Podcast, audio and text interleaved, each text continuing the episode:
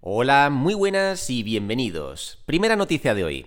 Coinbase ahora tiene tanto Bitcoin como Satoshi Nakamoto, revela Arkham Intelligence.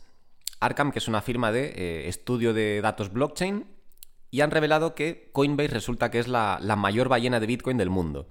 Bueno, junto con Satoshi Nakamoto, que como sabemos es ese seudónimo de el creador o grupo de creadores de Bitcoin el cual o los cuales eh, tiene una cartera con un millón de, Bitcoin, el cual nunca se ha tocado y parece que nunca se va a tocar. Pero bueno, la noticia es sobre Coinbase y, y dice, el intercambio tiene las reservas de Bitcoin más grandes del mundo, muy cerca de la fortuna estimada del creador de Bitcoin, Satoshi Nakamoto. Coinbase resguarda cerca de un millón de Bitcoin. Un millón de Bitcoin. Recordemos que el máximo que va a existir en la historia van a ser 21 millones de Bitcoin. Jamás va a haber más y solo Coinbase tiene un millón. Esto es bastante sorprendente. Cabe destacar que este millón, eh, bueno, pues no es que sea. no es que sean sus reservas como holders, ni mucho menos, sino que es simplemente un millón del que ellos disponen para, eh, para que sus clientes puedan comercializar en la plataforma. ¿Vale? Esto es importante recalcarlo. Aunque sí que he leído por ahí que eh, creo que unos 200 millones eh, unos 200 millones de dólares de este... A ver, es que no lo estoy explicando bien.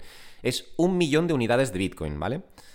Lo cual es una auténtica fortuna. Em, pero de este, de este, millón de Bitcoin, creo que unos 200.000 Bitcoin o así eran parte de... O sea, de la cartera de, Coinbase. O sea, que esto realmente era algo que, le que poseía eh, Coinbase. Pero la gran parte de este millón es simplemente para que los clientes puedan, bueno, pues puedan comerciar con, con Bitcoin. O sea, que no es que posean un millón de Bitcoin para holdearlo, sino que lo tienen a la venta en su plataforma. Pero bueno, aún así sigue siendo un dato sorprendente que una plataforma, una única plataforma o entidad, eh, posea un millón de Bitcoin. Y dice, Coinbase ha sido identificado como el mayor poseedor de Bitcoin del mundo. Se estima que el intercambio tiene más de 36 billeteras con cerca de un millón de Bitcoin. Ojo que esto no son 36 billeteras con un millón de Bitcoin cada una, sino que tienen un millón de Bitcoin repartido entre 36 billeteras, lo cual tiene sentido porque así si hackean una, eh, pues no se van a hacer con todo el Bitcoin. Hay que diversificar siempre, no solo en la inversión, sino también cuando se trata de criptomonedas, en eh, cómo almacenamos esas criptomonedas. Y bueno, dice, la cifra está cerca de la fortuna estimada de Nakamoto y representa 5% del total de Bitcoin en circulación.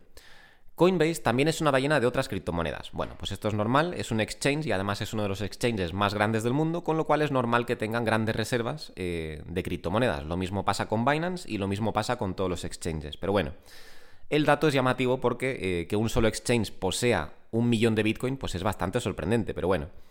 No sé si es una noticia muy relevante, pero ahí tenéis el dato. Vamos con la siguiente y dice, Huobi perdió 8 millones de dólares en un ataque de piratería, confirma Justin Sun.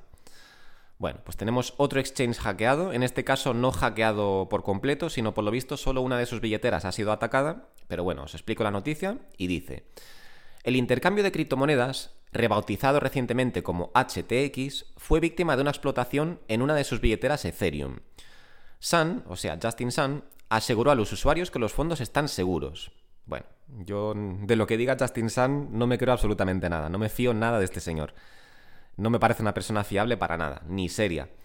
Pero bueno, en cualquier caso aseguran, perdón, aseguran que los fondos están a salvo. Bueno, pues esperemos que sí, esperemos que los usuarios no se vean afectados. Y dice, HTX, antes llamada Huobi, fue víctima de un ataque de piratería. Los hackers explotaron una de las billeteras, una de las billeteras Ethereum de la empresa, llevándose 8 millones de dólares. Justin Sun dijo que el exchange continúa operando con normalidad y que los fondos de los usuarios están seguros. HTX envió un mensaje solicitando al hacker devolver los fondos. Buena suerte con esto. Seguro que el hacker dice, ah, sí, perdón, os lo devuelvo. Bueno, en cualquier caso, espero que esto no haya afectado a los usuarios, espero que nadie pierda dinero, pero eh, lo dicho, de lo que diga Justin Sun, eso de que los fondos están seguros, pues habría que verlo. Pero bueno, la noticia es que un exchange más ha sido hackeado, en este caso Huobi, que por lo visto recientemente han cambiado su nombre a HTX. Yo esto ni lo sabía, pero por lo visto han cambiado su nombre. Y bueno, vamos con la siguiente noticia. Y por esto, eh, por cierto, aprovecho para deciros que por esto hay que tener las criptomonedas siempre a salvo, ¿vale? Esto igual que le pasa a los exchanges, nos pasa a nosotros también, pero si tenemos nuestras criptomonedas en un exchange y el exchange es hackeado o una de las carteras es hackeada, pues nuestros fondos están en peligro. Por eso siempre estoy haciendo hincapié en que tenemos que tener nuestras criptomonedas guardadas en carteras frías, ¿vale? Es lo que aconsejo a todo el mundo. Y bueno, siguiente noticia, dice, MicroStrategy suma otros 5.445 bitcoins adicionales a sus reservas. Sí, habéis oído bien. MicroStrategy, eh, empresa la cual ya poseía más de 150.000 bitcoins, han adquirido otros 5.445 bitcoins porque lo que tenían no era suficiente, obviamente. Y la noticia dice, la compañía volvió a adquirir bitcoin, esta vez por casi 150 millones de dólares. MicroStrategy es una ballena aún más grande, con casi 160.000 bitcoin bajo, bajo la aleta. Vale, o sea que están cerca de los 160.000 bitcoin. Esto es una auténtica locura. Os aseguro que Michael Saylor, eh, el CEO de esta empresa, va a pasar a la historia por ser o el mayor loco o uno de los mejores inversores de la historia. Desde luego está siendo bastante arriesgado, aunque desde mi punto de vista Bitcoin prácticamente no tiene riesgo porque es algo que sigue subiendo mm, año tras año. Eh, de hecho, el retorno anualizado era una auténtica barbaridad, mucho mejor que el SP500, mucho mejor que cualquier otro activo. Y cualquiera que analice el gráfico de Bitcoin a largo plazo ve que es un activo que, aunque tiene fuertes correcciones, es un activo muy volátil, a día de hoy por lo menos, ya que es un mercado muy pequeño, y tiene correcciones muy fuertes del 80-90%, cualquiera que mire el gráfico a largo plazo verá cómo está en una tendencia alcista desde su principio, o sea, desde su, desde su incepción, que Bitcoin no ha parado de subir de precio, con sus correcciones, pero cada vez está a un precio más alto. Entonces, desde mi punto de vista, pues prácticamente no hay riesgo invirtiendo aquí, pero eh, bueno, pues cabe destacar que el mercado cripto eh, es conocido por ser un mercado de mucho riesgo, así que para muchos esto será una jugada de, alto riesgo, pero yo lo veo una jugada bastante segura, la verdad. Pero lo dicho, Michael Saylor va a pasar a la historia por la gran jugada que está haciendo. Eh, recordemos que desde 2020 que no para de adquirir Bitcoin, con todos los fondos que genera su empresa, es una empresa de software empresarial que genera pues un buen cash flow de muchos millones de dólares y todo ese dinero o gran parte de ese dinero Michael Saylor la destina a adquirir Bitcoin. Esto va a pasar a la historia como la gran jugada. Y bueno, la noticia dice, MicroStrategy lo hizo de nuevo, gastó casi 150 millones de dólares para adquirir más Bitcoin. La última adición, sí, la última adición eleva el balance total de la compañía a 158.245 Bitcoin. O sea que efectivamente es casi 160.000 Bitcoin. La empresa ha estado acumulando Bitcoin desde 2020, convirtiéndose en una notable ballena. Y tanto. Bueno, pues esa es la noticia. Em, mientras que mucha gente de nuestro entorno, gente normal, eh, con trabajos normales, sin conocimientos de finanzas, sin haber estudiado Bitcoin ni saber nada sobre esta industria, nos siguen diciendo que esto no está respaldado por nada, que es todo humo, etc. Eh, tenemos a gente que sí que está informada y que manejan grandes capitales, eh, gente muy... Ya no voy a decir inteligente porque cualquiera puede ser inteligente aunque no entienda de estas cosas, pero con mucho conocimiento financiero, ¿vale? Con una gran inteligencia financiera, haciendo este tipo de movimientos, o sea, poniendo todo su capital, absolutamente todo, en Bitcoin, mientras que la gente de nuestro entorno, familiares, compañeros de trabajo, amigos, etcétera, nos siguen diciendo que eh, vamos a perder todo nuestro dinero, que esto se va a cero, que es un esquema Ponzi, etcétera. Lo dicho, lo que siempre digo, decidid a quién queréis hacer caso. Si queréis seguir a la gente de vuestro entorno que, bueno, pues que no invierte y que no ganan dinero, eh, o, a ver, me explico, ganarán dinero con su trabajo, pero que no, no ganan mm, grandes cantidades de dinero, ya que no invierten.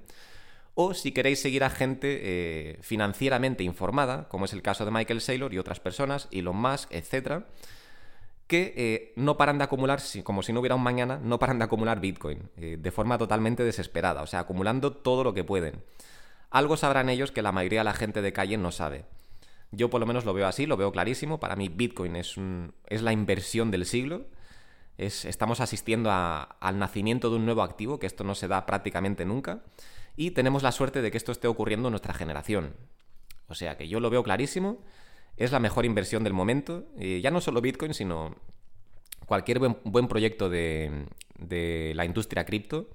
Pero como siempre digo, Bitcoin es diferente a todo lo demás y Bitcoin es la criptomoneda, ¿vale? Es el oro digital mientras que las demás criptomonedas son como acciones eh, y van, bueno, pues su precio va en función de lo que hagan las empresas detrás de esas criptomonedas y la criptomoneda simplemente refleja el precio como si fuera una acción.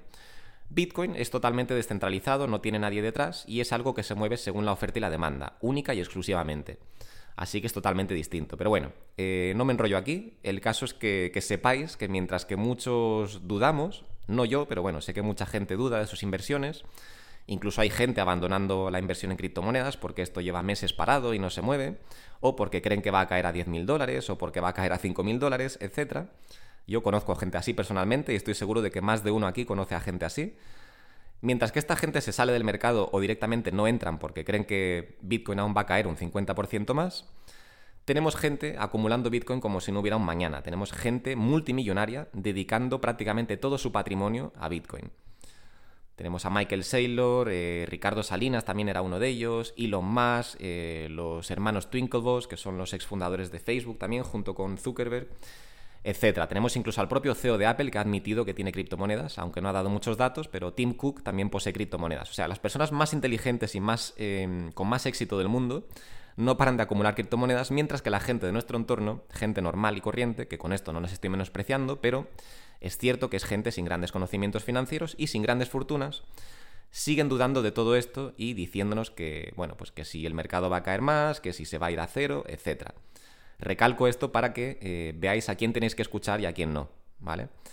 Y bueno, vamos con la siguiente noticia y dice, presidenta del BCE, que es el Banco Central Europeo, Cristina Lagarde, ratificó que aún faltan dos años para la llegada del euro digital. Bueno, tenemos aquí otra noticia sobre una CBDC, que es un tema muy controvertido, y dice, la funcionaria aseguró que el BCE continúa trabajando y abordando aspectos sobre el euro digital, y ratificó nuevamente que la CBDC no será una herramienta de espionaje como, muchas, como muchos creen. Lagarde considera que aún hay trabajo por hacer con el euro digital. Cree que hay que hacer más pilotos y probar ciertas propiedades. Llegar a tener el euro, digital listo podría tomar al menos unos dos años. Todavía hay muchas preocupaciones en torno a la privacidad de los usuarios de una CBDC. Bueno, pues aquí tenemos la noticia. La noticia es simplemente eso, que sepáis que aunque las CBDCs desde mi punto de vista son algo inevitable y antes o después va a llegar, nos guste o no, que sepáis que por lo menos el euro, eh, según las declaraciones de esta señora, pues eh, aún le quedarían al menos unos dos años todavía antes de que fuera lanzado. Así que bueno, no es algo, no es una noticia trascendente, pero para los que estén pendientes de las CBDC, que sepáis que no es algo que vaya a llegar ya por lo pronto, sino que llegaría seguramente ya para 2026 o así aproximadamente, ¿vale? Y tenemos aquí unas declaraciones que dicen, no será hasta finales de octubre que el Consejo del Gobierno del BCE decidirá si podemos seguir adelante con más pruebas piloto del proyecto. El piloto probablemente nos llevará otros dos años, al menos, antes de que tengamos la última palabra. Bueno, pues lo dicho, están todavía en fases de pruebas, hay muchos aspectos que no tienen claros, pero eh, desde mi punto de vista las, las CBDCs van a llegar antes o después. No es una cuestión de si van a llegar, es una cuestión de cuándo. Sé que hay mucha gente que está en contra de las CBDCs por, todo el control que, pueden ejercer sobre el ciudadano, eh, los bloqueos de cuentas, el drenaje de cuentas incluso por cualquier motivo, ¿no? Cualquier motivo que decida el gobierno, porque el ciudadano a lo mejor haga alguna declaración polémica en público, lo que sea, eh, te pueden simplemente quitar todo el dinero o congelar la cuenta. Cosa que cabe destacar que hoy en día ya ocurre con las cuentas bancarias normales, pero eh, es cierto que parece ser que con las CBDCs va a ser algo mucho más instantáneo y, fácil de, de llevar a cabo, ¿no? Así que bueno, es un tema muy polémico, pero que sepáis que al menos durante los próximos dos años estamos a salvo de la, al menos del, euro digital. Ya no digo de otras CBDCs, pero al menos del euro parece ser que durante los próximos dos años al menos no se va a lanzar. Y bueno, pues hasta aquí las noticias de hoy. Como siempre, muchas gracias por escucharme y nos vemos en el siguiente vídeo. Un saludo.